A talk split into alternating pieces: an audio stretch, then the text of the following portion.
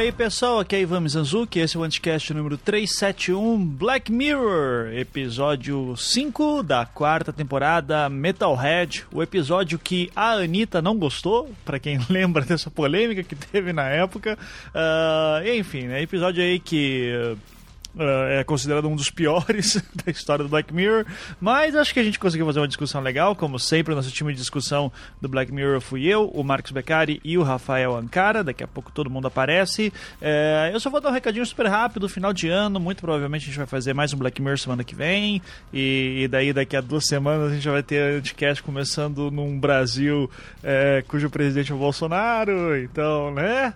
A gente vai ter fortes emoções aí em diante. Uh, então, uh, recadinho super rápido que eu tenho para dar é o seguinte: seja patrão do Anticast, contribua com a quantia que você puder, o seu apoio vai ser mais importante do que nunca agora. Uh, como mídia independente aqui, a gente está uh, se preparando para cobrir e fazer o que for possível de bom material para discutir o, a próxima gestão aí do governo brasileiro.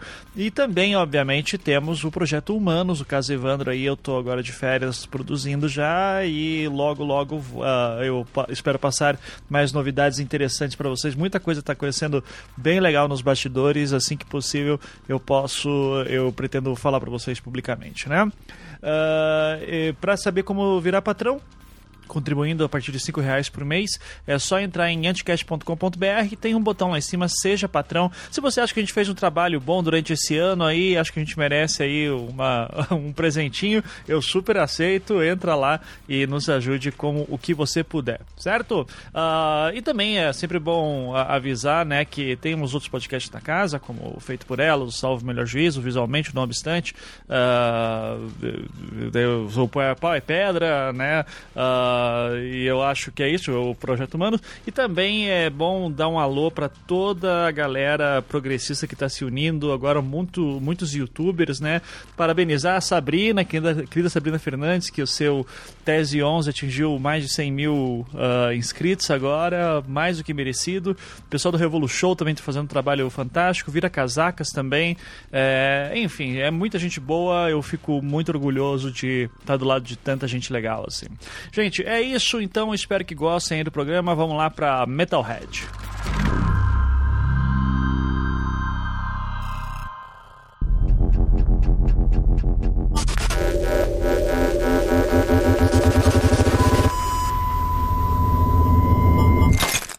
Começando mais um anticast sobre Black Mirror.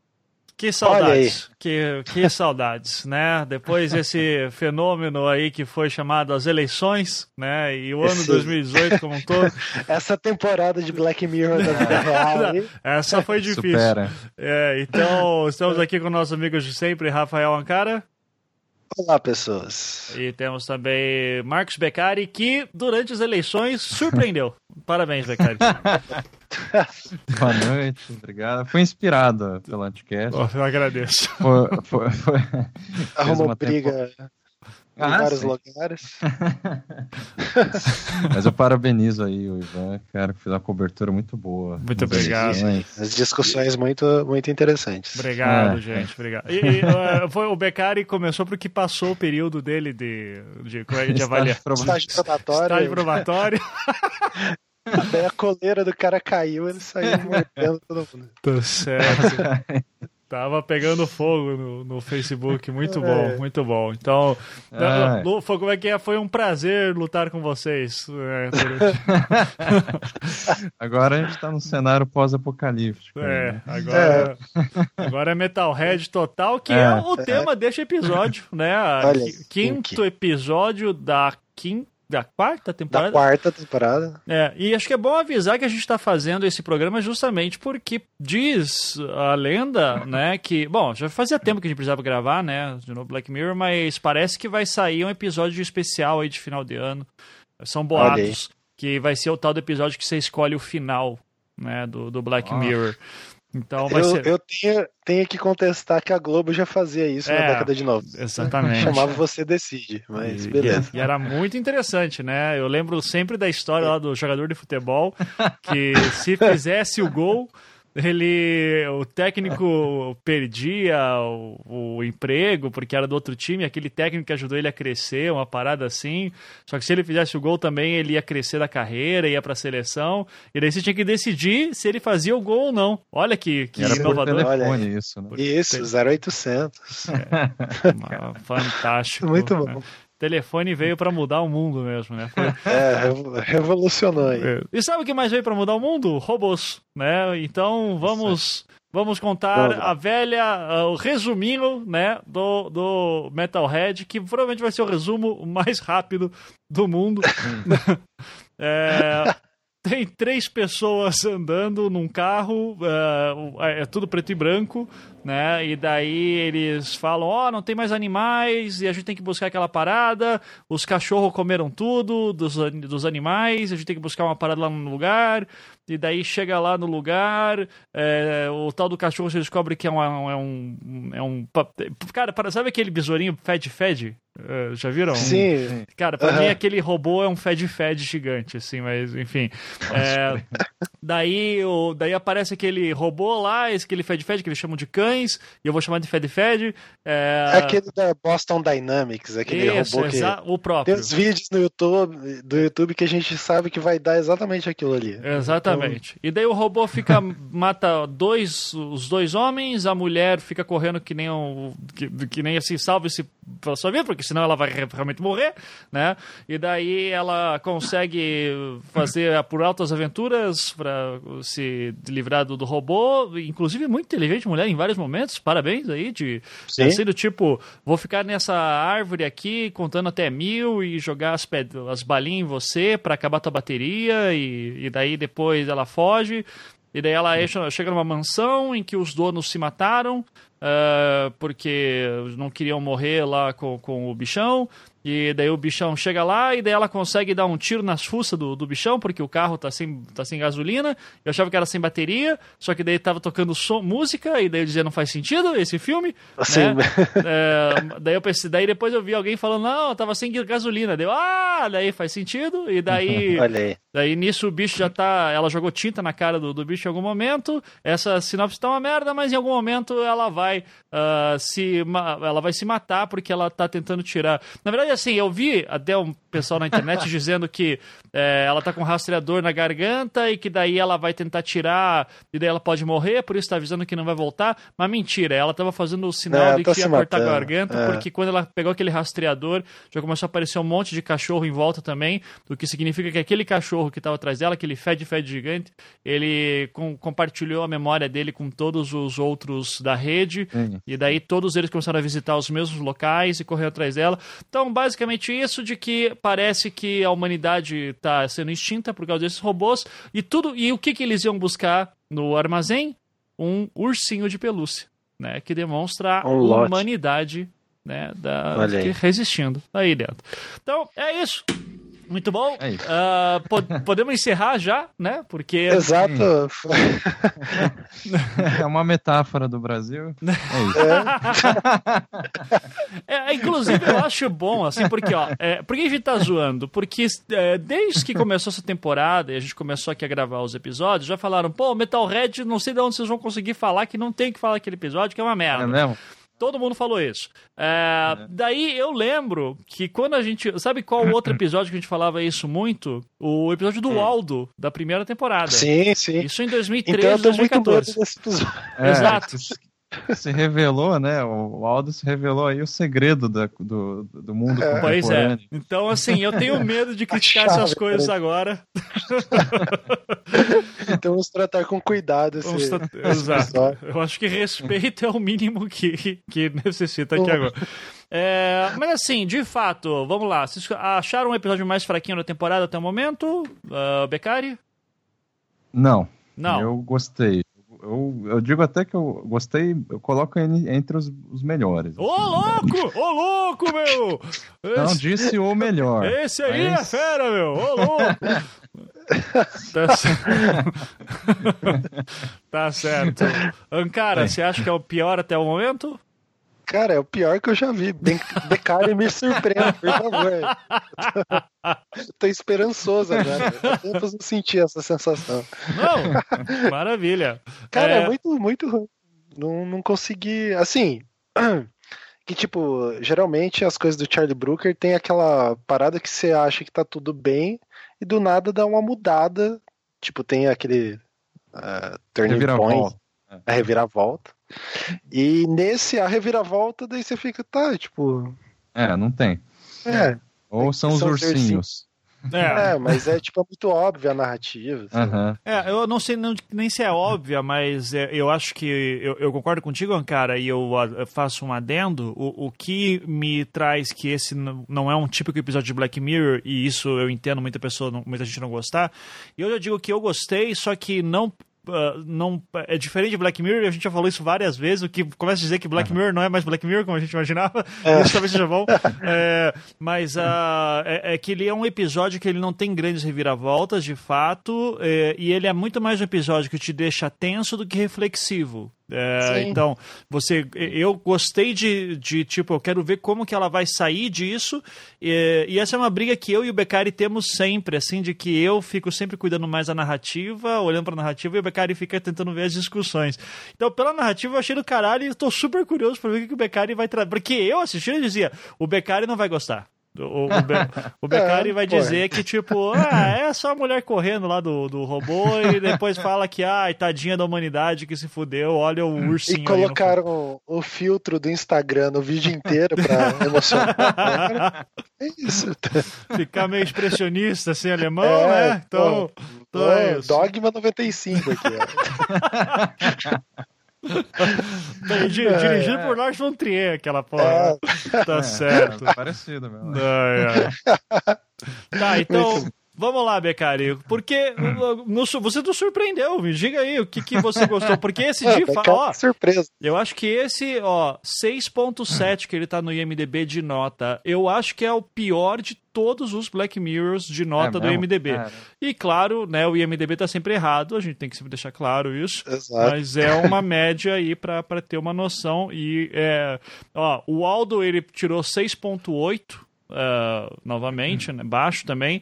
Mas é, esse episódio é pior do que o Aldo, por um, por um décimo. Então, ah, e como o Aldo se tornou o episódio mais relevante de toda a história do Black Mirror, pode ser também que a humanidade esteja errada aqui. né? Então, vai lá, Porque BK. o Aldo vai estar nos anais da, da história brasileira. Sem né? dúvida. Você não tenho dúvidas também. Ai, ai. E aí, Becari, manda aí. Ah, então, eu, eu- eu talvez esteja meio influenciado, assim, porque eu assisti o, o- o, episódio e, de fato, eu concordo que ele é o mais inusitado até agora, ele é diferente de todos os outros, né? E eu digo que eu, ta- eu talvez esteja influenciado porque eu tenho estudado um pouco é, cinema, ah, e quando digo estudar cinema, estudar um pouco a história do cinema, e, enfim, o neorrealismo italiano, a novela vague. Então, Ih, virou. Comprou o All-Star Verde já, né? Já tá. Deve estar andando de boina ali na FPR. Deve, deve estar indo na Cinemateca já, então. É, é, e daí assim, a coisa me, me to- o episódio me tocou nesse sentido. Mas antes de entrar nessa questão mais erudita, assim, é, eu acho importante a gente tentar retomar, até porque faz tempo que a gente não grava, né, o Black Mirror, qual que é a proposta da- dessa quarta temporada, que ela tem Boa. algumas características, né, que é, é, por exemplo, protagonismo feminino nas histórias, é, faz uma espécie de homenagem a gêneros clássicos do cinema, né? Então a gente já viu policial, é, aquela ficção científica mais barata, né? Que foi o primeiro Sim. episódio. McAllister. É, e tem até é, ro- romance, né? É, que é comédia romântica, tudo mais. E uma dessas características, além dessas duas, né, protagonismo feminino e essa homenagem aos gêneros clássicos, tem a exploração de tramas narrativas simples. Não sei se vocês concordam comigo, que nesses episódios eu, eu acho que nenhuma das histórias tem grande complexidade, assim Uhum. ou, assim, comparado com o que a gente via nas temporadas anteriores. E, e assim, nesse sentido, é, eu acho que o Metalhead, ele é, pareceu mais inusitado, mas não porque ele quebra com essa proposta. Na verdade, ele não quebra. Ele tem um protagonismo feminino, tem ele, no caso, homenageia o gênero do, do terror clássico, né? Então, é, é, é, e, e, a trama é a mais simples de todas, ou seja, ele justamente segue a risca essa proposta, e eu acho que ele aprofunda e leva adiante, leva a, a proposta até o limite, assim.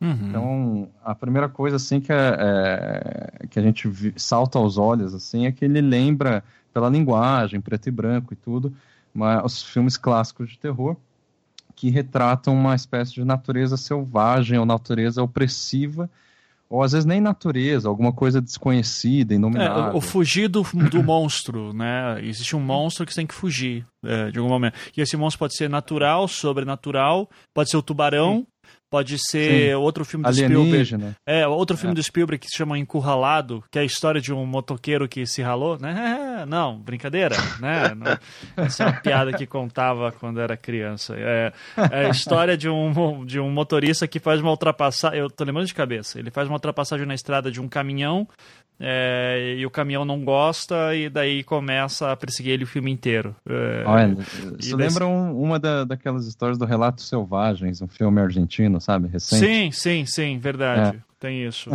é, então, é, é, essa ideia de fugir do monstro, que pode ser tanto ser sobrenatural quanto natural ou tecnológico, nesse caso, né? Uhum.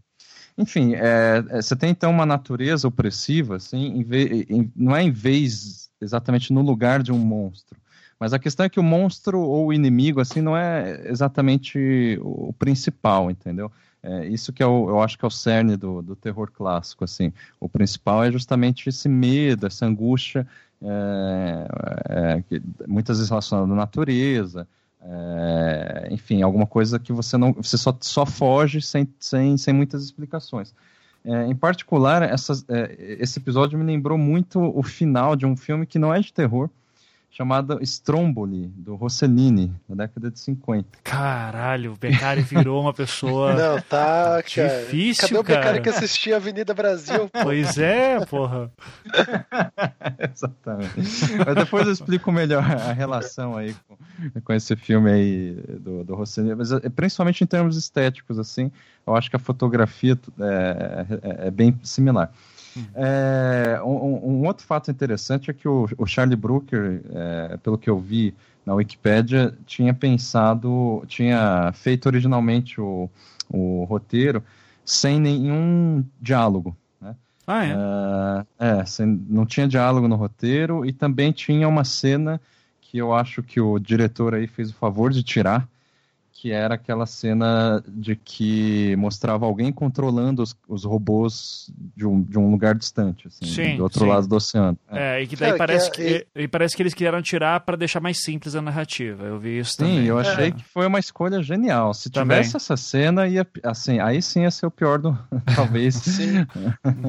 não, mas do... talvez se não tivesse diálogo, assim, tornaria o episódio bem mais interessante, né? Tipo, pensando. O que, eu, o, o, que eu fiquei pensando nesse sentido dos diálogos é que os poucos diálogos que tem, eles, eles ainda são inexpressivos. Não sei se vocês concordam comigo.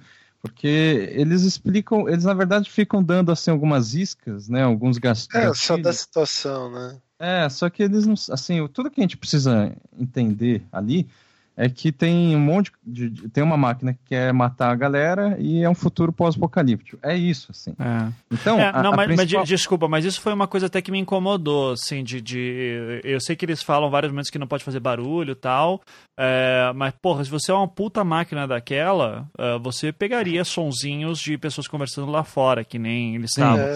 Então é, sim, eu acho que sim, podia concordo. ter trabalhado. Agora que você falou que foi pensado nisso, na, na hora me veio a cabeça aquele filme A Quiet Place, não sei se vocês viram, uh, Lugar Silencioso, que é de um que família que está no campo e eles não podem fazer nenhum barulho porque tem uma raça. Ah, sim, sim, sim. que ah, eles ficam na casa e daí. É, e tipo todo Acho... e essa raça ela de alienígenas ela é ativada pelo som e então Isso. tem que viver no silêncio absoluto, tem que as pessoas. Filme, então ele é totalmente não tem som. É ele tem, só que tem... o silêncio, é muito cara, sutil, assim, é muito desesperador que tipo não pode fazer nenhum barulhinho, assim. É, é e muito tem legal. uma hora lá que o cara começa a série de eventos que faz um monte de barulho e você fica desesperado com o É, negócio. é, é bem legal. Caralho. Bem legal. Nossa. É, Continue, isso é ao contrário de um filme chamado Branca de Neve, da década de 70, se não me engano, que ele é, é todo. Ele não, ele não tem imagem, só diálogo. Enfim. É? Becari, o que, que você está assistindo? eu já tava pensando na Branca de Neve da Disney, daí pensei, daí lembrei daquela Branca de Neve que eu não da vou chanchada. da porno chanchada, né? Ah, daí, eu- daí ele fala, não, que o a Branca de Neve, eu digo, que porra é essa, mano? É uma tela preta, cara. Isso é tipo uma radionovela, assim. Cara, isso é só pra estudante de cinema mesmo, É, né? é. Imagina. É, O cara entra no cinema, daí a tela preta e só o áudio, daí a galera, tá, tem que entrar na pira aqui. É, e pelo que eu ouvi falar desse filme, tipo, era, isso aí na real é por falta de dinheiro, sabe, de recursos financeiros, assim. Aí os louco. caras reinventaram a linguagem cinematográfica. é, fui fazendo uma radionovela, que É, muito bom. Parabéns. E, da- e com a ironia do nome, né? Branca de Neve só tem tela preta, assim. Bom. É, mas a a questão é que a principal crítica que o pessoal faz nesse episódio, né? É que ele falha no aspecto de trazer questionamentos filosóficos, críticas sociais fodas, né? É, reflexões, além de, de não trazer é, uma introdução é, significativa e nem uma resolução, digamos, ou reviravolta, como um cara tá falando. E daí eu, eu fiquei pensando que, a, a- a- assim, a- come- se o episódio é preto e branco, sabe, é, ele é, é diferente de todos os outros, então se, se pode ser diferente, eu acho que a proposta desse episódio é justamente fugir de todos esses padrões do próprio Black Mirror e trabalhar com essa falta de informações, que, ou seja, a gente não sabe é, não tem nenhum, explicação nenhuma de, de como que chegou naquele é, é, cenário pós-apocalíptico, quem que construiu os robôs, se alguém A Boston controla... Dynamic, óbvio, isso aí tá óbvio. É, é isso. Tem alguém controlando, e daí que eu acho que foi uma boa escolha de ter tirado aquela cena, né, que estava no roteiro original, e principalmente, que eu acho que é o que mais intriga, é quem é que responde o walk talk do da, da Bela, né, a protagonista lá, que ela É. fala lá no walk talk e, bom, eu não lembro de como que eram os walk talks, mas pelo que eu saiba, é, se não tivesse ninguém respondendo, não ia aparecer nenhum barulhinho, entendeu? Uhum. Tipo, é, é, ti- tinha um Isso a gente lá. ouvia só um chiado de pessoas balbuciando, assim. É, é, isso aí que fica aí como uma coisa assim mais misteriosa e enigmática. É, tem um Mas, momento enfim. que ela fala, ó, não precisa falar nada, só subir, né? E daí tem um assobio do outro lado, assim. Então, acho que é a primeira vez que ela fala no, no rádio pra avisar que os outros dois morreram, tal, e que ela tá É. fugindo. É, Não, e eu acho que se, se, se não tivesse, sabe, se ela não tivesse a consciência de que tem alguém do outro lado, mesmo que esteja ouvindo ruídos, ela não, ter, não continuaria a falar, né? No, assim, de uma maneira muito pragmática, assim. Ela Sim, não, continua- não continuaria a usar o walk-talk, só que ela continuou lá eh, na esperança que tivesse alguém ouvindo. Mas, assim, de fato, o episódio ele não tece muitos comentários sobre a sociedade, sobre a inteligência artificial, também não tem nenhum dispositivo, mesmo esses cachorros e tal, eles já são conhecidos e tudo, eh, não tem nenhum evento ou qualquer coisa que possa falar, desgraçar a nossa cabeça, como a gente está acostumado, ou mesmo que a gente possa apontar uma culpa, assim, ah, a culpa é de alguém, de algum, seja um personagem ou a tecnologia e tudo mais. Então a gente só vê de fato uma luta por sobrevivência ali. Inclusive vi um, um- um vídeo que é, tava falando, é, assim, apontando umas, a- além dessas críticas que eu falei, que esse episódio é o mais mal elaborado do Black Mirror, principalmente por causa das câmeras, que é tudo meio tremido, mas sem propósito e tudo mais. E daí, de novo, eu, eu, eu acho que assim, é- essa também é uma das exceções da série. Ou seja, os, os outros episódios, não, não- é, eles têm enquadramentos e câmeras impecáveis, na minha, assim, né? Isso é uma das coisas que o Black Mirror se, se destaca. Então, se esse episódio é uma exceção nesse sentido, eu, eu, eu não acho que é um erro, mas uma escolha deliberada, né? E que faz, no fim das contas, esse episódio ele se aproximar de algo que vagamente a gente pode chamar de cinema de arte, por Uhum. mais babaca que isso soe. Então, assim, para concluir só essa fala inicial, né, é, eu acho que esse episódio é um thriller minimalista de alto nível que combina uma gama extensa de recursos narrativos e de linguagem cinematográfica e fazendo uma série de, de alusões a algumas tradições no, da história do cinema, além de ter um alto nível também, um nível apurado de propor uma questão filosófica. E eu sei que essa é a questão principal que que vocês devem estar curiosos. Sim, É. sim. Porra, por favor. Por- Sim. mas, é, mas antes disso, eu vou só pegar esse gancho, porque eu vi, eu vou citar aqui o, o pessoal do Meteoro, né? Nossos, nossos amigos, não sei se vocês conhecem, se vocês acompanham o Sim. Meteoro, ah, canal do YouTube. É, um abraço aí, Meteoro, meteori, meteo, como é que a gente. Meteóricos? É, sim. Meteoritos. Me- Meteoritos, né? Ah, mas eles têm um vídeo lá bem legal que é. que é Metalhead é um episódio bom, um negócio assim. tipo, Metalhead eu- não é ruim. E, e- e é legal porque daí lá o- eles fazem essa análise dizendo que o- a reflexão que está por trás é uma reflexão para alertar o perigo da inteligência artificial, né? É, que co- contra a humanidade. Daí aparece lá o Bill Gates falando, o Elon O Musk. Elon Musk. É, daí um monte de gente alertando, o Stephen Hawking, né? Alertando pra, ó, tem que tomar cuidado com a inteligência artificial, porque daqui a pouco ela vai passar o, o raciocínio humano e a gente vai perder, né? A gente não tem como ganhar Aham. disso. É, e, é- e é uma coisa que eu, ah, apesar de Esse ser. vídeo deles é dedicado à Anitta, né? Aham, aham, aham. Sim, porque a Anitta, a Anitta disse que não curtiu, uma parada assim, né? Ou não entendeu nada. Ah, não entendeu nada. É, cara, aí tudo bem, né?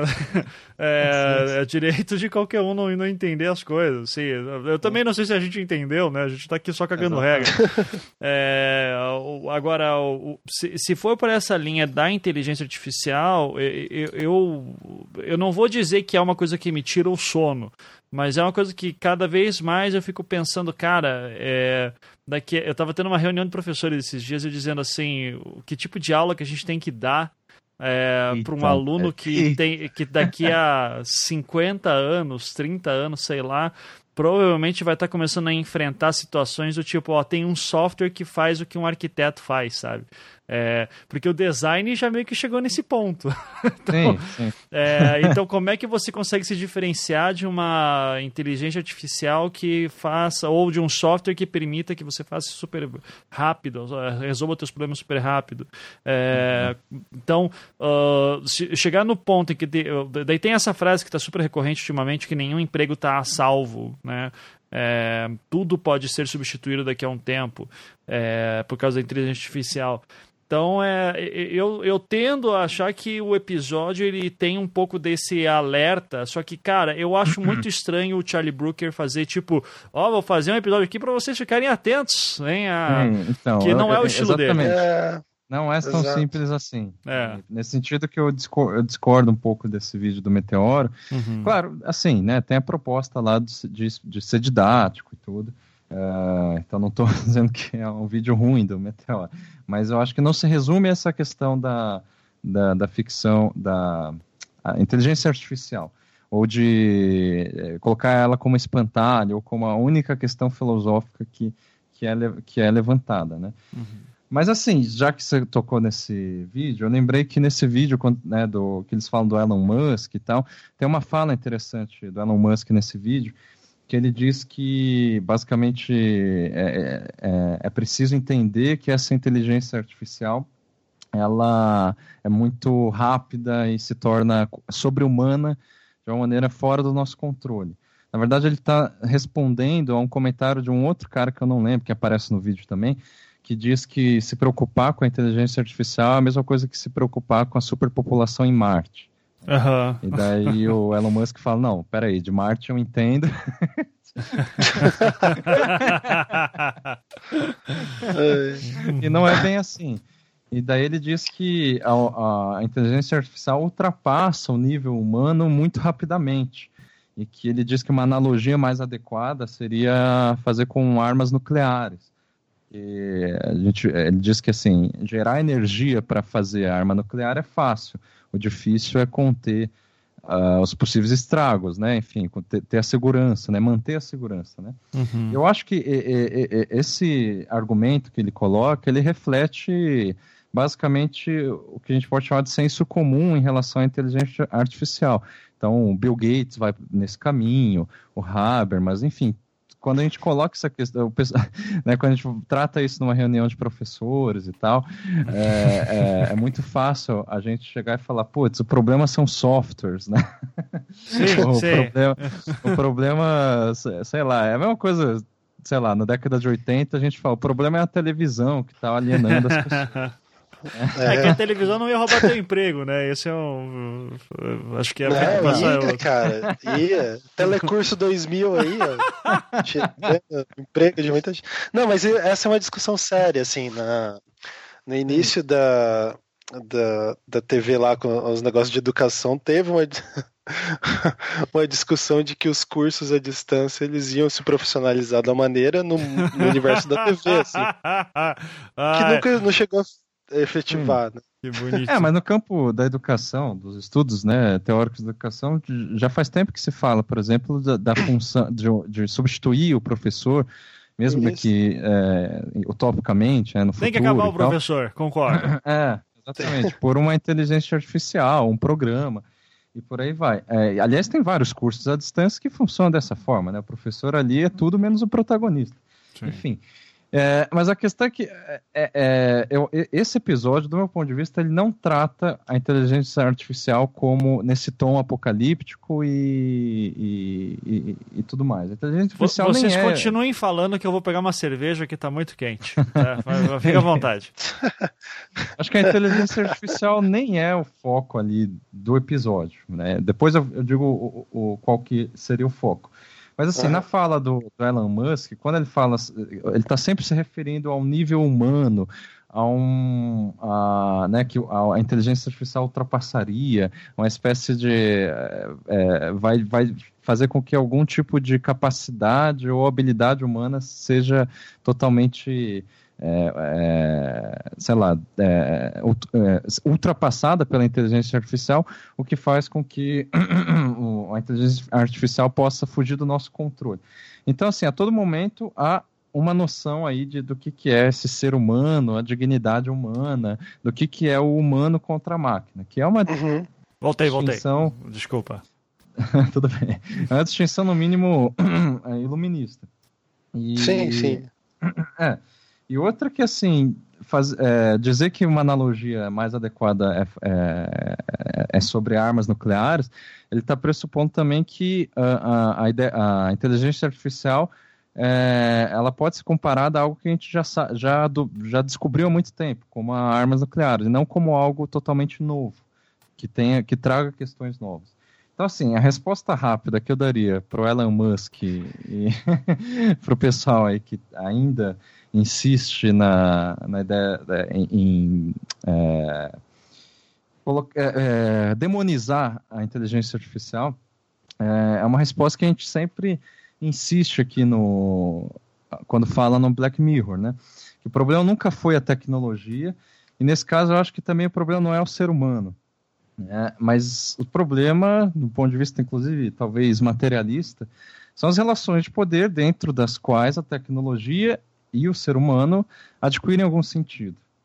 Então, o que torna, eventualmente, a, a inteligência artificial perigosa, é, ou alguma coisa de, de, perigoso, não é a inteligência artificial em si, mas é a forma pelo qual seu uso é determinado por interesses capitalistas da, das corporações e pelo interesse das agências estatais que tendem a usar a inteligência artificial para aumentar seu controle sobre a população. Uhum. Então, o problema não é, em última instância, ético. O problema é político e econômico. Uhum. É, é, essa... é, eu só eu, eu concordo é, e, só que assim né daí a gente vai é, vamos lá você vai fazer a inteligência artificial que vai desde acertar melhor quais que são os anúncios que estão aparecendo no teu YouTube né uh, desde os seus interesses até. Ah, também a inteligência artificial de um drone que Sim. eu vi recentemente, que ele semeia é, sementes sim, né, sim. em floresta 1.200 hectares em menos de 5 horas. Sim. E coisa tam... que a, a, a gente nunca conseguiria fazer, mesmo se tivesse um operador por trás dele, entendeu? Sim. Ele faz sozinho. E também vai ter o drone que vai lá e encontra o terrorista, Sim, né? Exato, e, e, mata ele. E mata ele. E daí a gente é. lembra aquele outro episódio da terceira temporada do Black Mirror, que era o. o das abelhas, não era? O Hated in Nation. Era o, Hated of the Nation. Hated in the Nation e o Man Against Fire também, que é o do soldado. Ah, sim que ah, e passa tem também do menino punheteiro lá, que eu esqueci. Também, também Charapendence. Ele também. Mas que daí começa a falar do. é que o, o, o, o Man Against Fire, em específico, para mim ele é o mais especial Sim, nesse sentido. Emblemático. Porque é questão é. militar, né? Porque você consegue daí ver, sei lá, cara, quando eu vejo esses Boston Dynamic do caralho sendo feitos, para mim é. Os caras não estão fazendo aquilo pra. Eles estão pensando em vender para aquilo questão militar. Tipo, Sem dúvida. Mim... Então, mas de, é, essa é a questão. Eu acho que nesses episódios todos a gente sempre. Assim, faz tempo que gente, eu não lembro exatamente o que a gente falou nesses episódios. Eu também não. Eu acho que Provavelmente falamos sempre... coisas que mudamos completamente de opinião de lá para cá. Sim, é bem provável. Sim. Possivelmente. Mas eu a, a, apostaria que a gente não, culpa, é, não culpabiliza, não demoniza a tecnologia em si, em nenhum desses momentos. Mas sempre alguma coisa está por trás. Então, esse interesse militar que você está dizendo entendeu? Vem junto, ou eu coloco aqui no mesmo saco, interesse capitalista, ou mesmo de Estado, eventualmente, uh, que vai dar algum uso, alguma função, em algum sentido para uhum. a inteligência artificial, no caso. Mas a gente poderia pensar é, biogenética, manipulação genética. Essas questões são em si ou seja, essas técnicas, essa, sabe, esses aparatos que sejam, ou dispositivos, são em si ruins, ou tem alguma coisa do capeta que ali de repente se encarna, sabe? Naturalmente, que leva as pessoas matarem umas às outras e, enfim, virarem mal, malvadas, ou existe uma rede de, de poderes, né, interesses que já está formada e que, assim, vai balizar e orientar o uso dessas, dessas tecnologias. Então, eu, eu acho que a gente tem que pensar no lance do projeto, é, porque o, quando eu falo do uso de tecnologia, uma coisa é, ah, eu posso, tem, tem uma tecnologia chamada cadeira, onde eu posso sentar ou onde eu posso jogar na cara de alguém, sabe? Então, sabe, são usos bem diferentes. Agora, quando eu tenho um objeto cujo projeto é bem específico, do tipo, isso aqui serve para matar alguém ou para caçar uhum. alguém, é, o, a, a a, gama de usos dele é muito limitada.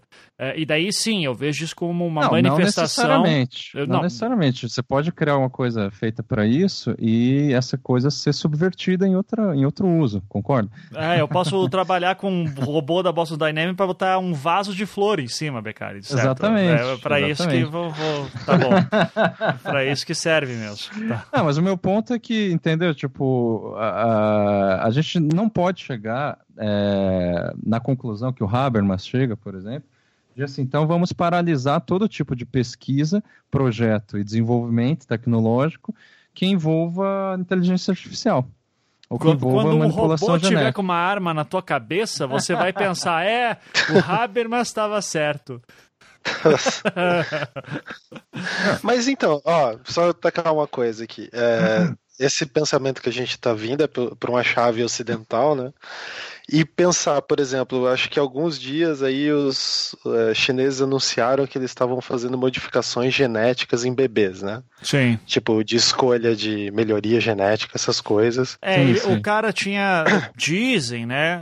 Que ele tinha feito é, uma alteração que... genética pro bebê não ter o vírus HIV que os pais tinham. Uhum. Né? Era isso. Sim, sim, então, e daí se a gente tá nessa questão, né? Tipo, que essas, esses tipos de tecnologia eles estão tão fragmentados e de nível de posse de tantas nações assim, cara, é, o Habermas daí tipo, ele vai ser o primeiro a ser morto por um desses robôs, sei lá, chineses ou neozelandeses, vamos supor. O Habermas então, tá pra tem... morrer, ele vai falar o que ele quiser agora. É, ah, vou morrer mesmo, foda-se. É, vou, vou chutar pra tudo que é lado agora aqui, que uma hora eu acerto. Mas eu acho que que é interessante como que a partir do momento que é pensado essas ideias e, por exemplo, no caso da inteligência artificial, é criado o dispositivo, cara, não tem mais como voltar atrás.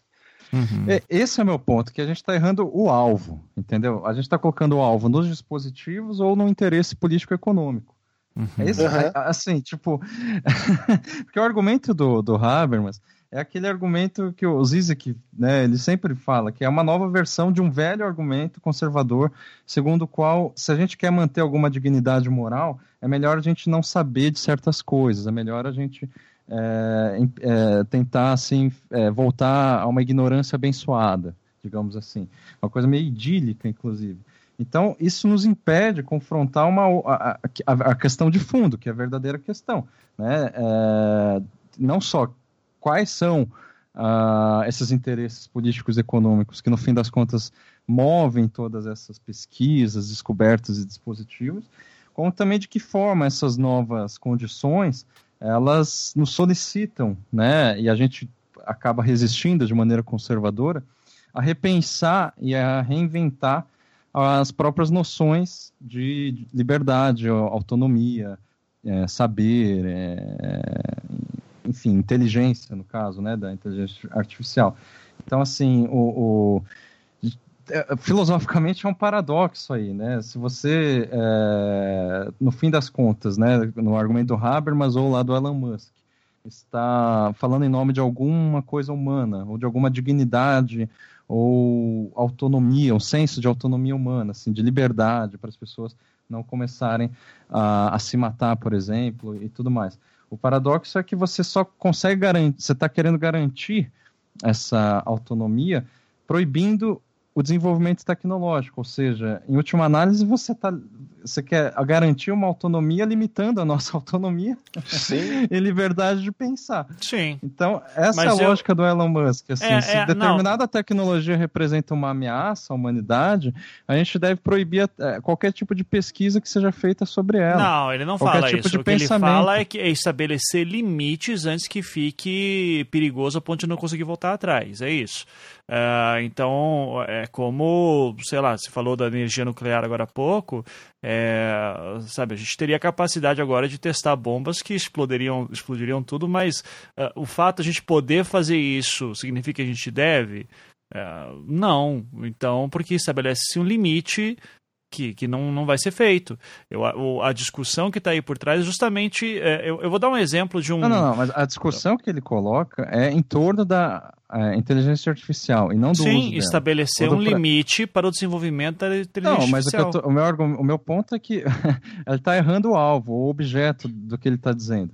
Tipo, a inteligência artificial em si é um termo Entendeu? É uma possibilidade aí, enfim, um sentido. O mais bacana que, é que a gente tá falando de um assunto que nenhum de nós três entende, e os caras que trabalham com inteligência Sim. artificial devem estar tá zoando demais, assim, tipo assim, ah, o que que esses babacas Se o cara tá ouvindo até agora, tá, tá de parabéns. tem que sofrer mesmo. Exato. Não, mas se fosse pra gente falar Tem que do que se fuder. a gente não seria. Não vem aqui, a gente né? nunca teria feito nenhum episódio. Isso é, é verdade.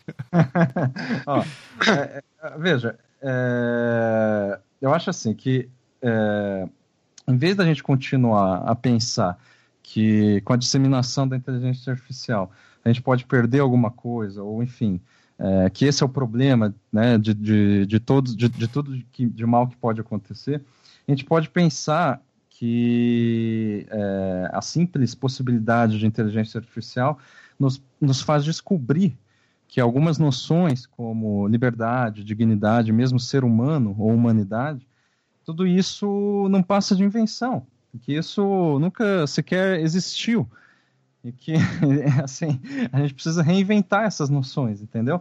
Daí assim você pode dizer, ah, mas a gente é, tem que evitar algumas coisas que é, algumas ações pelas quais a gente não pode voltar atrás. E daí tem eu, eu, eu, eu concordo um pouco com o que o Ankara disse, né? O conhecimento é uma coisa que você não volta atrás. Então assim quando a gente recebe uma má notícia ou a gente faz algo e depois se arrepende de ter feito essa, essa besteira, por mais que a gente tente esquecer isso ou fingir que, que isso não aconteceu, que a gente não fez, não fez, não dá para voltar atrás. Gente, eu acho que assim tentar impedir é, uma coisa que já existe. E não estou dizendo que a inteligência artificial existe no nível que é retratado aí no Black Mirror e na ficção científica. Mas se a gente está falando de algo chamado inteligência artificial, alguma, é, é, é, pelo menos a ideia geral disso, semântica, isso existe. Então existe essa possibilidade. não dá para voltar atrás. É, é, já existe essa ideia. A gente pode proibir. Ok, isso vai impedir o quê? Exatamente. Sabe? A gente, é, é a mesma coisa de dizer, ó. É, não, a, a, gente votou no Bolsonaro porque a gente não sabia quem ele era. não dá, não, não dá para dizer que você que não sabia, entendeu? Não dá para dizer. Porque, assim, é, é, é, é, o mesmo argumento que a ignorância é uma benção. Isso não faz sentido, porque você precisa sair da ignorância para descobrir que é uma benção. Quer dizer. Sim. na, é, é, na verdade, é claro que ninguém é abençoado por ser ignorante. O ignorante não, apenas não, não, não mas, sabe. Não, não, mas peraí, Becari. Agora eu vou te botar um dilema que é só como exemplo de, ok, eu tenho um ponto da minha vida em que eu, eu entendo, eu tenho maturidade suficiente para entender a frase a ignorância é uma bênção. Chega alguém para mim e fala assim, ó, seguinte, eu tenho um segredo para te contar, mas a tua vida vai mudar para sempre e envolve o teu pai. Você quer saber? Eu posso dizer não, não quero. Hum. Pronto. Sim. A ignorância é uma mas, benção. Eu é, escolhi é, mas, isso. Mas você acabou com essa ignorância, porque você sabe que tem alguma coisa que você não sabe. Não, eu tá posso lidar com isso tranquilamente. O fato de eu não sou. eu, ah, e eu posso, agora, eu posso ser uma pessoa igual você, Becari, capricorniano, né? Que vai ficar com isso encasquetado na cabeça a vida inteira. né? Não, ou, ou simplesmente porque você ama o seu pai e quer descobrir o que é. Tá certo? É, pode ser. É, então, pode é, ser. não é uma obsessão necessariamente capricorniana. É simplesmente. é simplesmente porque que a ideia abençoada de a astrologia vai explicar tudo. É, é, o meu objetivo Sim, aqui. Porra. É o principal consultor do governo atual, é o astrólogo. Vou querer seguir nessa linha aí. Não, veja, assim, se você fez alguma coisa de errado, se você descobre uma má notícia, mesmo sem saber quem é má qual, qual que é a má notícia, já era. Assim, é. você simplesmente é, é, é, descobre que aquilo que você acredita talvez seja uma ilusão, e ao descobrir isso, sempre é tarde demais. Bolsonaro já foi eleito. Entendeu? E daí assim, gente... Você pode dizer assim, ah, as pessoas não são fascistas. Não são fascistas, mas elas votaram no, no, no fascista. Ponto. É isso. Isso torna elas responsáveis? Sim, torna. Só que é, um argumento análogo seria dizer, então é vamos proibir as eleições, ou vamos proibir que o Bolsonaro possa se candidatar, como fizeram com o outro candidato. É... é Para mim, esse é um, é, uma, é um argumento análogo de dizer vamos proibir o desenvolvimento de inteligência artificial. Uhum. Mas, Ou então, seja, aí, não proibir um determinado uso disso, entendeu? É, então, mas por exemplo, se a gente pensar lá a, as armas nucleares, né? Tipo, que é o que seria o oposto, né? Coisas que aniquilam a humanidade. Hoje uhum. em dia, o que que, é, o, que que impede de uma potência é, disparar uma arma nuclear na outra, teoricamente, são essa é, equidade, né? De, de poderes, né? Tipo, alguém que entrar no cenário internacional, constrói uma arma nuclear e daí, tipo, meio que se garante que não vai ser é, atacado o, porque é tem arma. Nesse caso é o, é o, saber como realmente um instrumento de poder, literalmente. É, então, aí que tá. Eu acho que tá muito mais na, na numa questão pragmática, assim, de ser um ser humano que pode ir lá e disparar essa Sim. arma no coisa, Sim. e isso, esse equilíbrio de força está tudo no nível humano, né? É, Agora, que... o medo da inteligência artificial, eu acho que o que rola é disso não depender mais do humano que não está mesmo dentro do, do, sei lá, do conjunto de valores que de interesses humanos, sabe? Tipo, ah, você é uma máquina que pode é, sei lá, o algoritmo chegar a uma conclusão, ó, para ficar bom aqui tem que acabar com, com, a galera. Então vamos acabar com a galera. Daí vira lá, essas distopias, Terminador do Futuro, uhum. esse, esse episódio aí que a gente viu e tal. Então, essa a gente entra numa questão filosófica mais até interessante, talvez, de do que, que é a, a, essa consciência ou essa autonomia de escolha de decisões da inteligência artificial.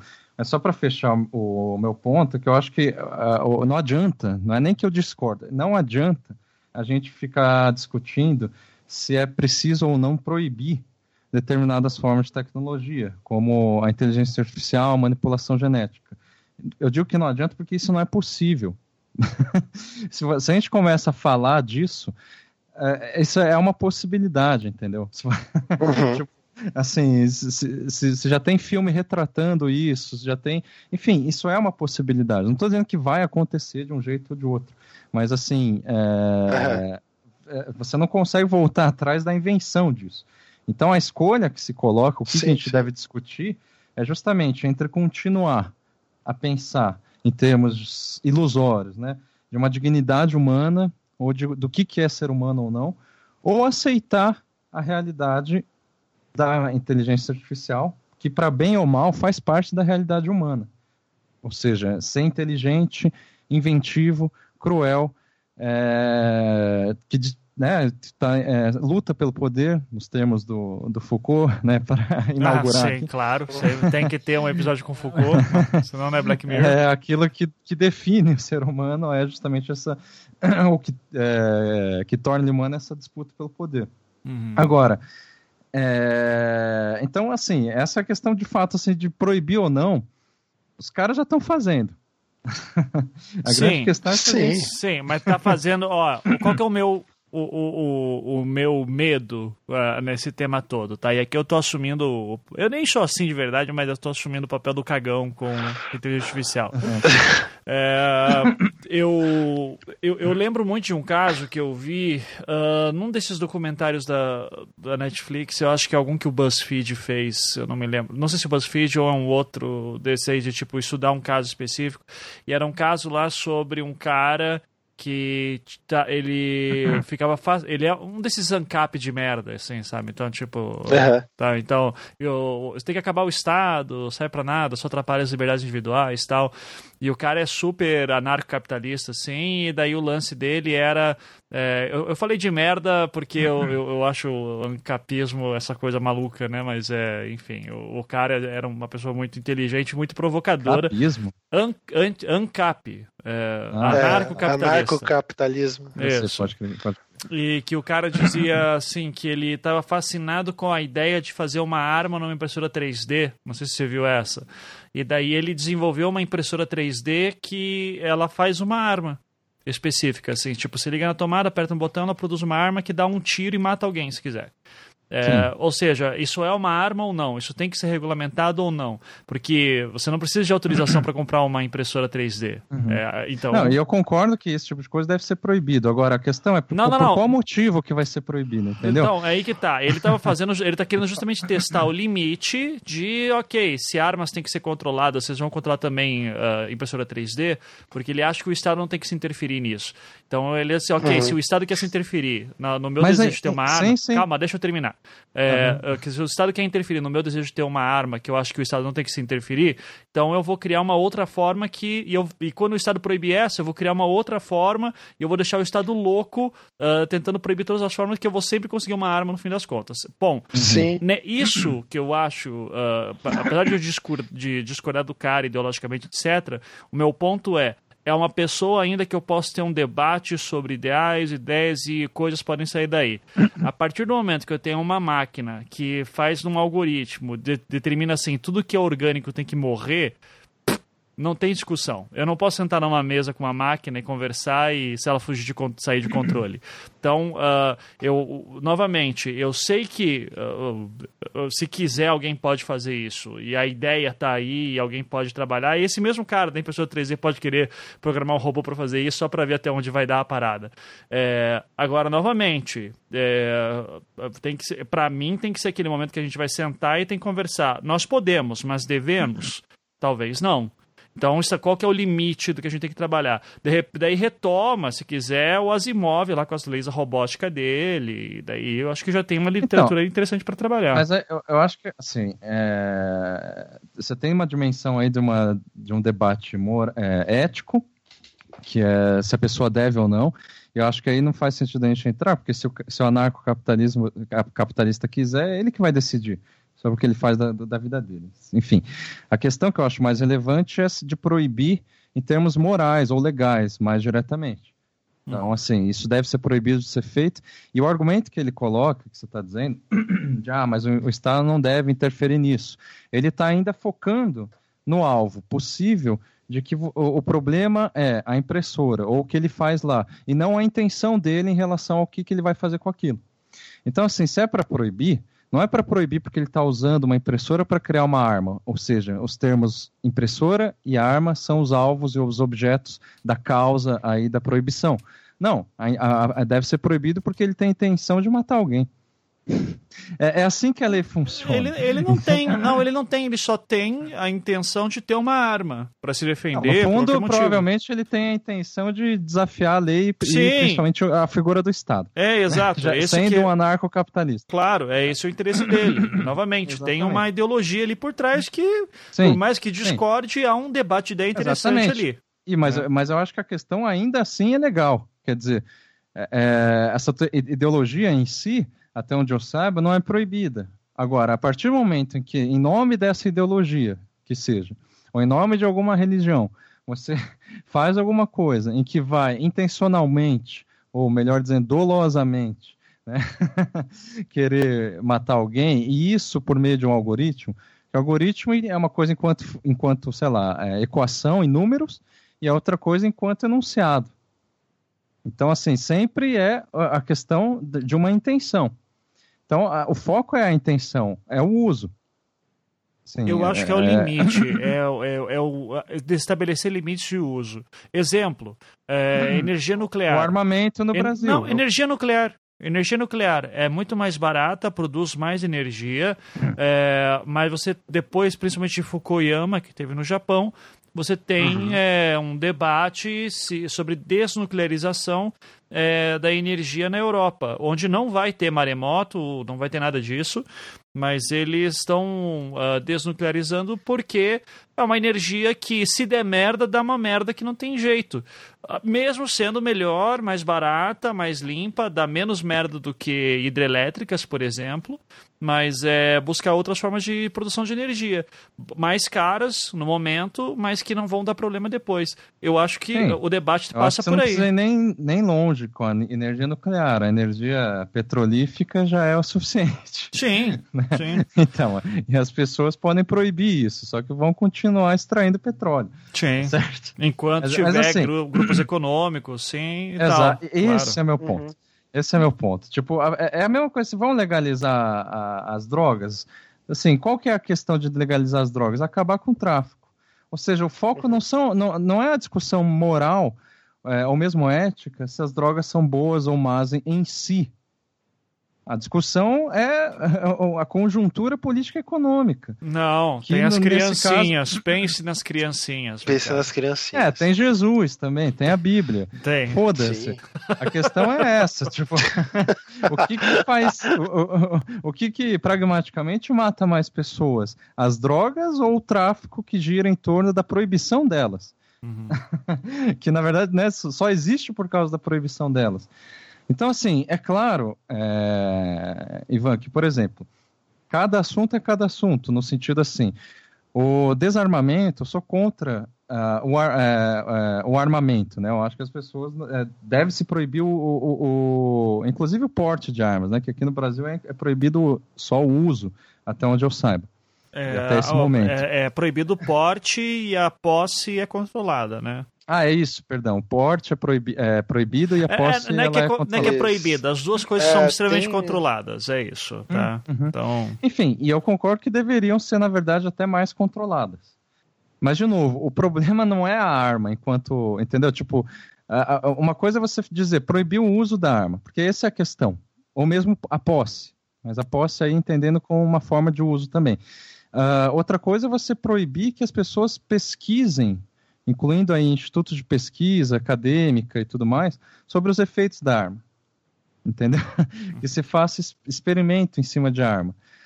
Entendeu? É, é, é, é esse o ponto, entendeu? É, é a questão, ela não é 8 ou 80, de você assim, vamos acabar com, vamos fingir que isso nunca aconteceu, que às vezes é o que o Habermas e o Elon Musk parecem estar dizendo. Vamos, ó, a partir de agora, quem falar né, inteligência artificial sabe? Deve ser condenado. É, até porque eu não duvido que o Elon então- Musk fala isso para poder ter o um monopólio de ele depois sim, fazer sim. a pesquisa, né? Porque o Com Elon certeza. Musk, esse aí nunca me desceu. Já falo mesmo. É, assim, é, é. é, esse é o ponto.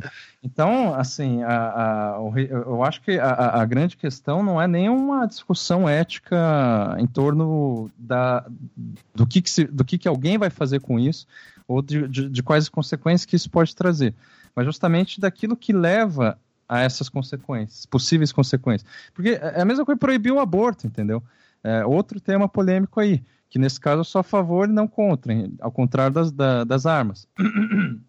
É, ou seja, o que, que tem consequência do, do, do aborto, assim como das drogas, né? De você proibir o aborto. Nas drogas você proíbe, você tem o tráfico. No, no aborto você proíbe, você põe em risco a vida de muita gente. Uhum. Enfim, no, eu sei, assim, eu não estou fazendo uma analogia direta disso com a inteligência artificial. Uhum. A gente uhum. sabe que a inteligência artificial ela pode melhorar a vida das pessoas, em que ela já se provou de várias formas uh, útil, né? De, por exemplo, reflorestamento, enfim, de é, eventualmente detectar alguns desequilíbrios ambientais. Mas não precisa Você... fazer bicho que fica correndo e abre porta é, e, não, e, que e, se isso, chuta depois. E... Não, então, isso é uma questão também da gente falar. Tipo, a gente tá falando inteligência artificial, que nem o Ivan falou lá que os, a galera que manja mais disso vai ficar maluca, né? Tem, tem vários estratos de inteligência artificial, por exemplo, tem vários que já estão rolando, assim. Sim, Sim lá, é uma coisa que existe. É, a gente tem cartão de crédito, tem inteligência artificial ali que tá te liberando mais grana para você se endividar no final do ano. Exatamente, daí a gente vai proibir isso, entendeu? Vamos proibir. Vai proibir tudo, tem que proibir os tudo. entendeu? é, e daí. Proibir aí, é... os antibióticos também. mas são coisas que fazem mal, mas também fizeram muito bem para a história da civilização, entendeu? tipo, você vai proibir a coisa? Acho que podia estabelecer sentido. um limite de, ó, a inteligência artificial não pode ser usada para matar. Pronto. Não desenvolver ah, armas com inteligência artificial autônoma. Tá. Mas daí a gente pode dizer que a internet também podia não ser utilizada para isso. Podia entendeu? também, podia também. Eu assino é, essa lei aí também. Então. 2022, Becari, deputado federal. Mas daí não ia entrar na questão, por exemplo, também das armas nucleares, assim, tipo, uh, da energia, da coisa nuclear, por exemplo.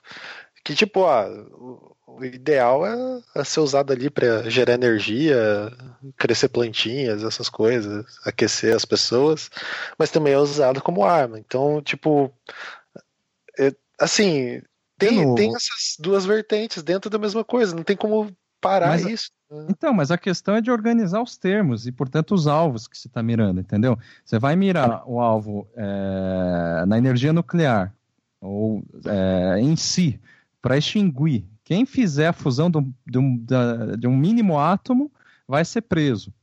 Ou você vai. ou você vai, entendeu? Tipo, controlar, pelo menos. Tinha o mínimo dizer... átomo. Não. Enfim, sabe? Se tiver um, um cientista que, que só pesquisa isso, entendeu? Você, você vai impedir ele de fazer isso, ou você vai pensar em outro alvo no alvo justamente que vai usar. É, é, é cara, eu sei que eu estou fazendo sim, comparações sim, esdrúxulas aqui, mas a questão é a seguinte: existe, pro, existe professores que, que tornam, que, que enfim, é, é, definem é, gerações inteiras e que melhoram, no fim das contas, a, a, a cultura e a sociedade e existem alguns poucos professores que doutrinam seus alunos. Isso. Então a gente vai proibir que escola os professores... É, tem que ter uma escola falem... sem partido. É, exato. Tem, tem, que acabar Entendeu? com esse Bolso... tá, esses alunos tirando foto de Arminha e Bolsonaro, Mito e o caralho. Tem que acabar mesmo, só a favor. Tá. É. Aí que tá, ou você mira nos professores, entendeu? De modo geral, que é o que a escola sem partido faz, Uhum. Ou você mira, entendeu, no que interessa, que são os interesses, né? Com perdão aí da, da, redundância, é. mas são os interesses.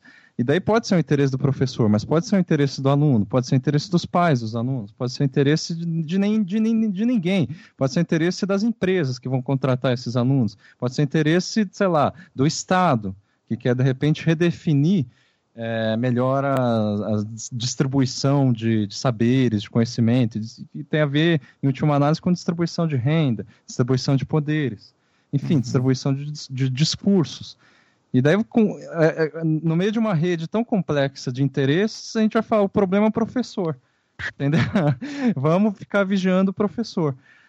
Essa é a comparação que eu aqui estou cagando né, pela boca de fazer com a inteligência artificial. Você dizer que o problema é o professor é a mesma coisa que dizer que o problema é a inteligência artificial. Sim, sim, sim, exato. Enfim, essa é, é, uma questão. Agora, com relação, aí talvez é uma questão mais filosófica que o, o Ankara colocou, de como determinar essa, a, a, aquela coisa de como que a, uma inteligência artificial pode escolher o que fazer. Eu acho que essa é a questão, né? Escolher entre matar humanos, e daí retoma lá as coisas do Asimov, né? Uhum, é, as, as leis da robótica. É, é. E, e, eu acho interessante porque, assim, um dos méritos desse episódio, voltando um pouco, Nesse, lembrando né, desse episódio, é que é, ele trata de, do tema do pós-apocalíptico, do cenário pós-apocalíptico, só que ele desassocia essa ideia pós-apocalíptica da figura dos zumbis, que é um clichê. Uhum. A gente sabe que uh, tem, assim, toda, na, é, na, maior parte das vezes que se fala de um, uma coisa pós-apocalíptica, se envolve zumbis. E daí eu acho que nesse sentido, o cão robô ali, ele representa uma ameaça muito superior do que uma horda de zumbis. Sei lá, por exemplo, The Walking Dead, assim. Porque ele uhum. proporciona uma morte bem mais rápida e mais eficaz. Né? Então, se a gente vê assim, a humanidade ela chegou num, num colapso pós-apocalíptico por meio de zumbis ou por meio desses robôs. Pode ser pelas duas possibilidades, só que sem dúvida, se for por meio dos robôs, foi mais rápido. então, a coisa mais fatal. Então, a questão que eu acho é, interessante é que, assim, a, a, nesse caso, né, a concepção de zumbi ela está diretamente ligada a um espelho é, mimético do ser humano. Assim, ele, é, ele não é algo superior ao ser humano, não é uma inteligência artificial. O zumbi, ele é basicamente um reflexo, no fim das contas, da concepção behaviorista da mente humana. Então, ele é uma entidade que pode até ser parecida e agir como um ser humano, tendo todas as propriedades cognitivas de um ser humano. Mas no fundo, ele não tem o que a gente pode chamar vagamente de consciência. A gente não, assim, não tem basicamente uma noção de si mesmo e das consequências de seus atos. No caso, o que, que acontece quando você pega os zumbis e coloca e mistura, por exemplo, com inteligência artificial? Você tem a ideia dos replicantes. Replicantes nada mais são do que zumbis ou androides, né, com inteligência artificial. Nesse uhum. caso, que eu acho mais interessante, o, o, enigma em questão não é se ele tem ou não consciência de si, porque os replicantes têm, mas os limites da própria distinção do que, que é humano e do que não é, e do que, que é replicante. Então, o replicante ele se define pela ilusão de se perceber como um ser autoconsciente.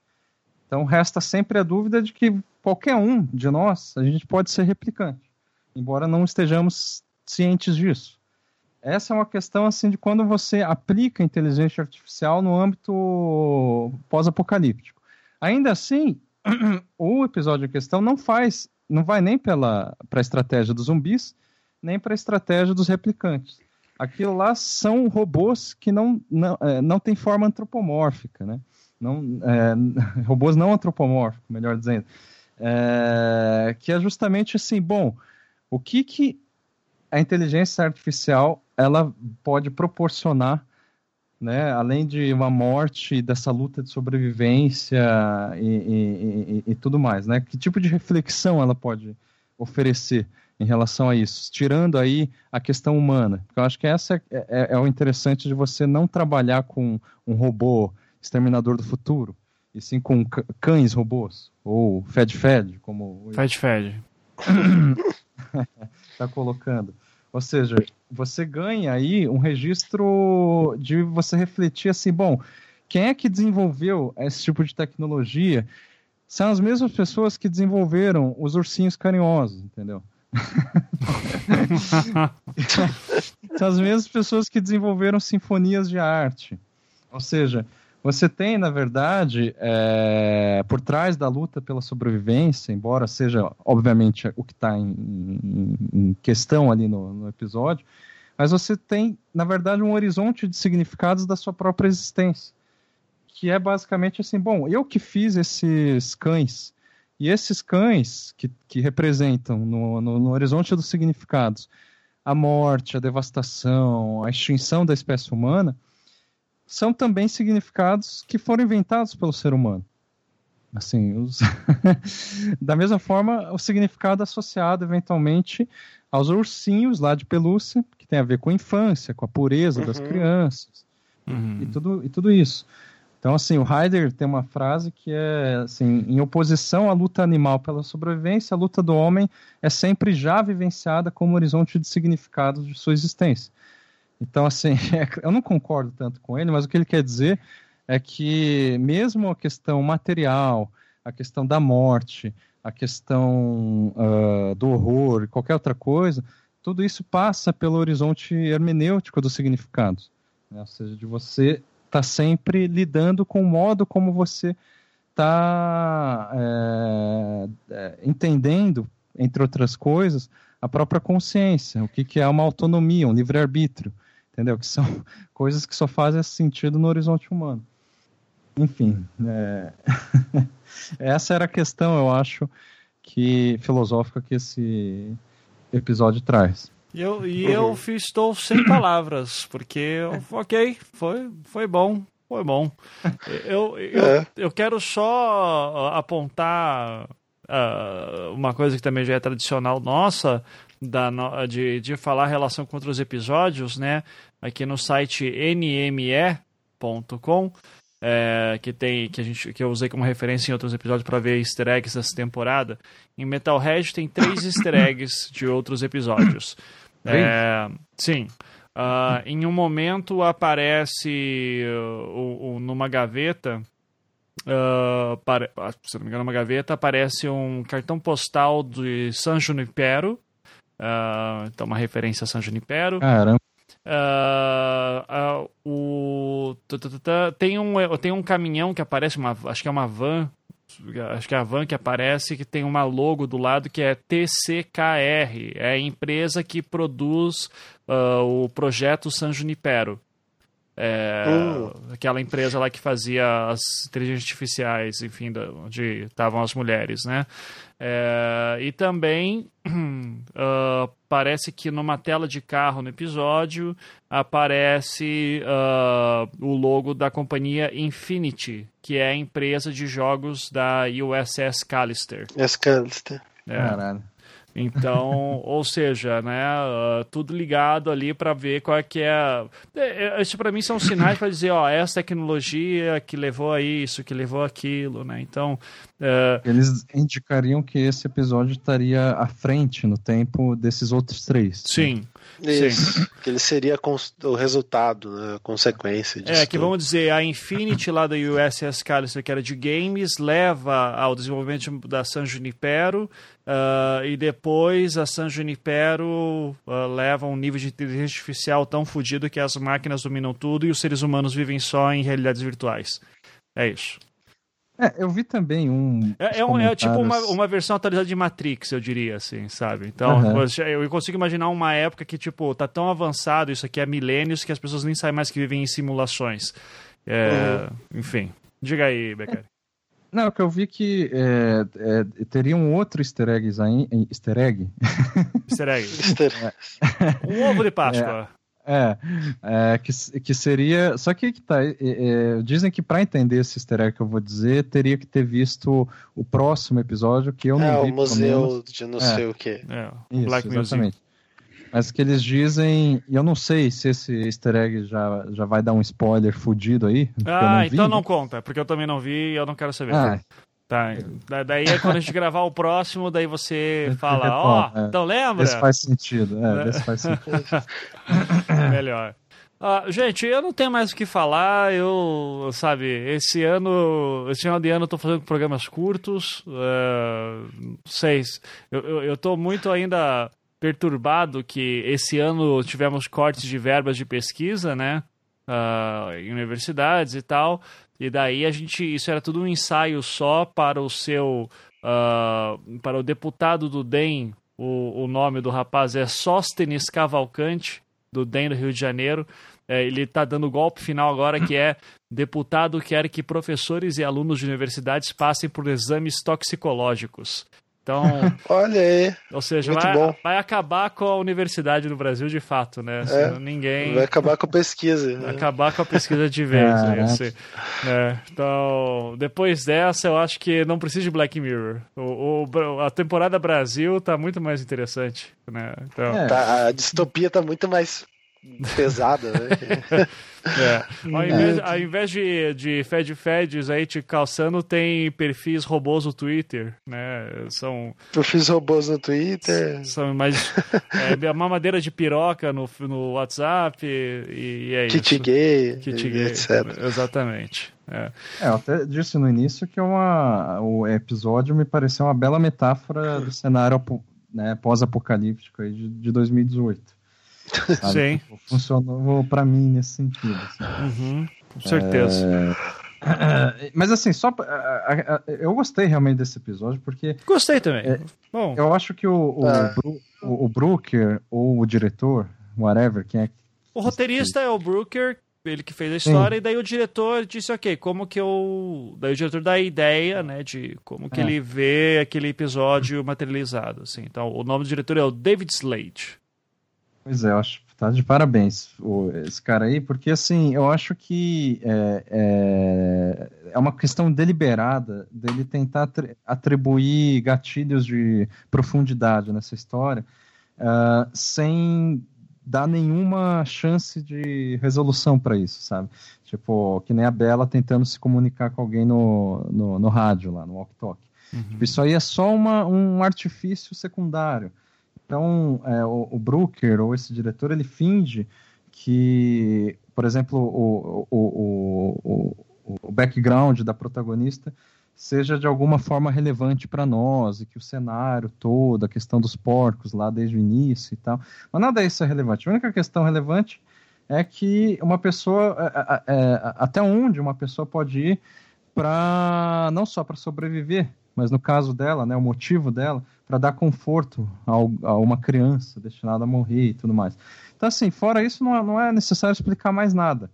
O próprio uhum. cenário distópico também é um pano de fundo aleatório. Eu acho que você poderia ser qualquer outro. Sabe? Não é necessariamente distópico esse, esse episódio. A... Então eu acho que. Não, eu vou, não, eu vou dar o, o argumento final para dizer que esse é um bom episódio. Eu vou falar as coisas que o diretor fez. Olha só. Hum. Além desse episódio do Black Mirror, ele fez três episódios dos Deuses Americanos. Ele uhum. fez alguns episódios de Hannibal, da série Hannibal. É, um episódio de Breaking Bad. E agora vem as coisas boas, hein?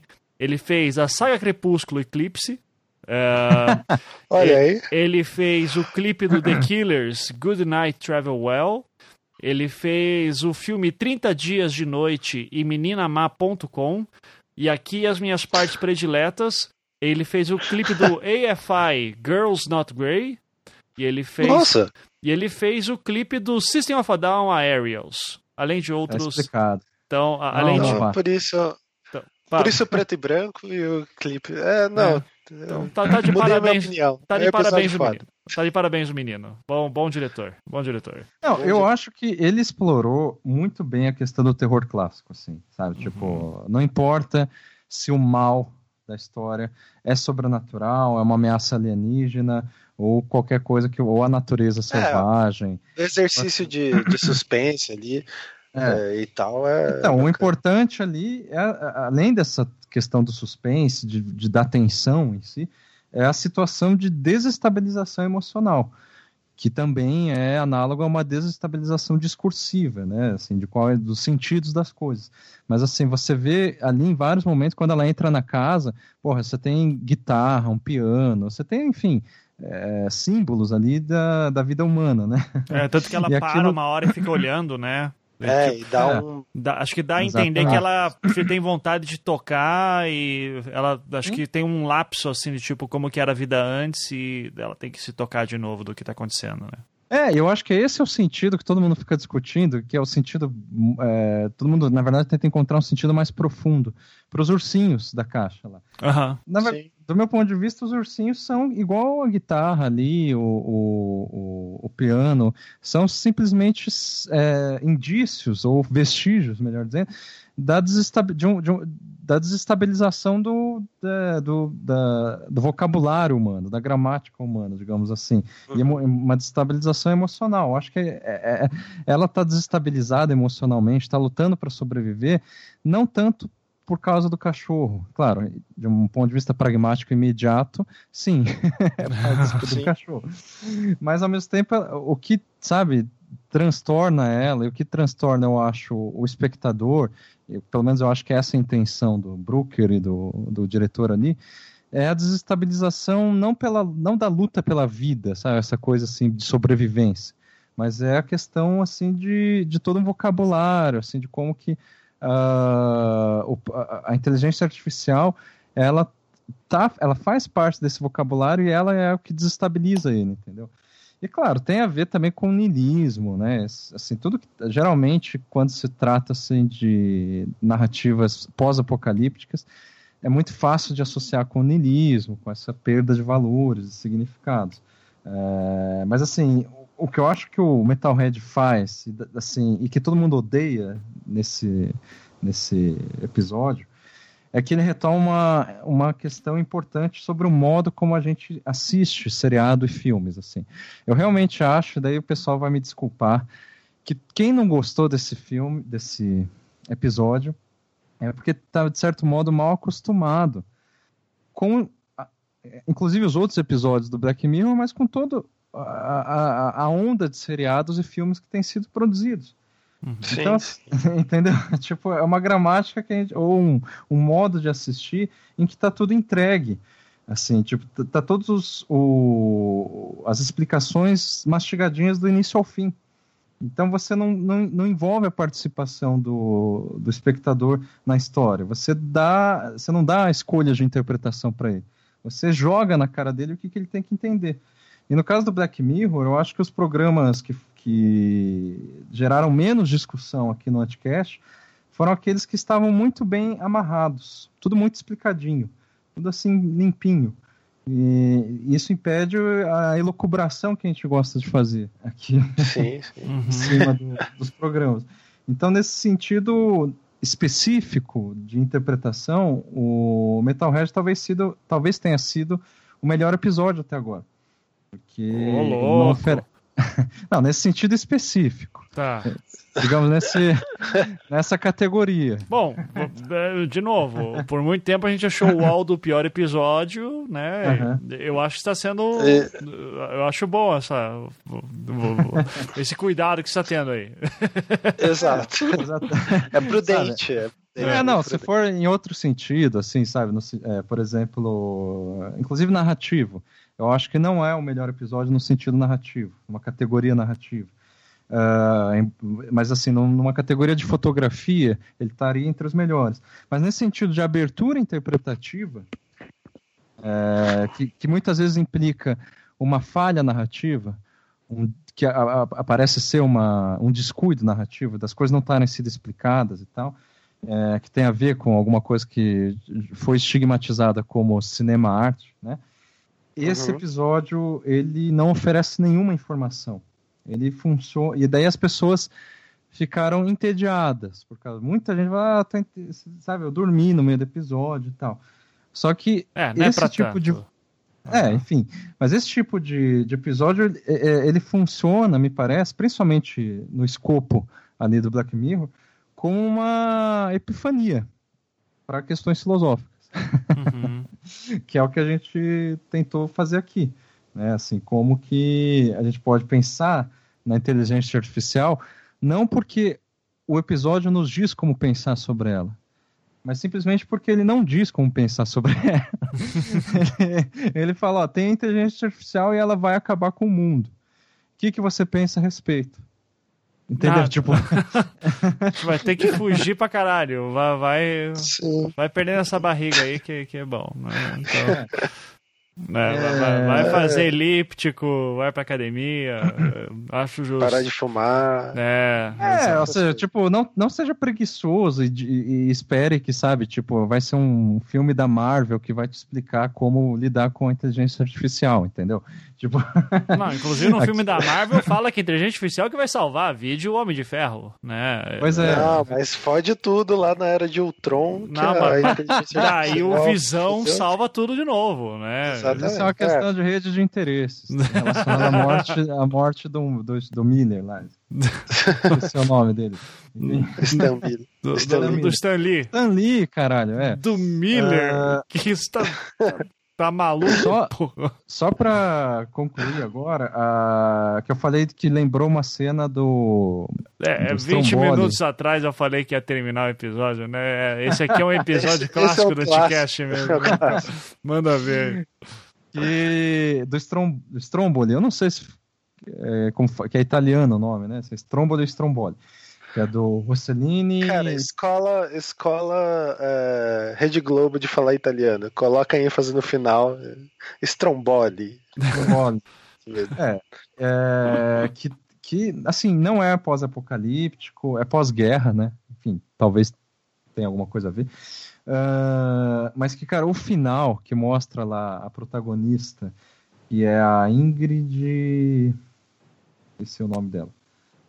Ah, caralho, Ingrid. Tava na, na minha cabeça, esqueci. Esse mesmo, foda-se. Alguém aí me ajuda. Não, Ah, não vou ajudar. tá, foda-se. É, ela sobe no topo de um vulcão. E, cara, e é, o- assim, o filme é preto e branco. A gente sabe que não é intencional, porque é um recurso, né? É uma limitação da época. Mas é, o modo como ela tá lá na natureza, nas pedras, se fudendo pra caralho e tal, me fez, assim, de uma maneira muito é, iconográfica, digamos assim, é, é, é, remeter, né? Esse episódio me remeteu muito a esse, a esse filme. Então eu recomendo que o pessoal assista, é de 1951. E eu confesso para vocês que eu sempre tive um certo preconceito com os estudos que a gente pode chamar de, de crítica cinematográfica. Eu Porque sei. eu sempre. É, eu sempre achei que. E, e ainda continuo achando e constatando isso Uhum. que há uma espécie de elitismo. É, Mas é, é- é um elitismo que existe em todas as formas de arte, de música, pintura e por aí vai. Que é de você saber, digamos, o que, que é boa arte e o que, que é má arte, ou uma arte menor. Né? Aí Você Uhum. vai colocar, sabe, ah, Rossellini, Godard, Truffaut, Orson Welles como bons cineastas. E daí, quando você é um ignorante, como eu, eu sou ainda, para assistir um filme do Godard e tal, você acha uma merda, porque você não entende nada. Aham. E daí, assim, o, O Godard é uma merda, posso falar? Eu, eu falo que eu, eu. eu não entendo nada daquela merda, tá? Então, Então, pra mim é e- o elitismo ele consiste nisso, né? Quem é que entende, quem não entende. Daí você Isso. fica com a sensação de que você é menos inteligente, porque Não, você não eu entende. sou. Eu nunca neguei. Isso eu nunca neguei. Mas daí, assim, vencido esse preconceito, embora eu ainda acredite nisso, que há esse, esse elitismo, eu vejo isso é, em quem, assim, eu tive um, fiz um curso com Roberto Machado é, aqui na Federal, chamado Deleuze, a Pintura e o Cinema. Hum. E daí esse elitismo, assim, eu adoro o Roberto Machado, mas é claro, assim, tipo, ah, isso aqui é, é- é cinema de verdade e o resto não é. E o cinema de verdade, Tipo, obviamente, se você é uma assi- fatia... Se você curte Transformers 5, você é um lixo, né? É, Exatamente. não, você nem curte cinema, porque É. isso não é cinema. Exato. Exatamente. Se você Enfim, assiste no é- celular, então você merece a morte. É, né? nossa, Mas sabe, Ah. isso é equiparável, por exemplo, quando a gente resolve fazer um, um, um, um anticast sobre o Roberto Brito, entendeu? Aham, sim. Você tá entendendo o que eu tô dizendo. Oh, tipo, é claro. um elitismo aí da arte. Não, então, mas a gente pode. Os outros não.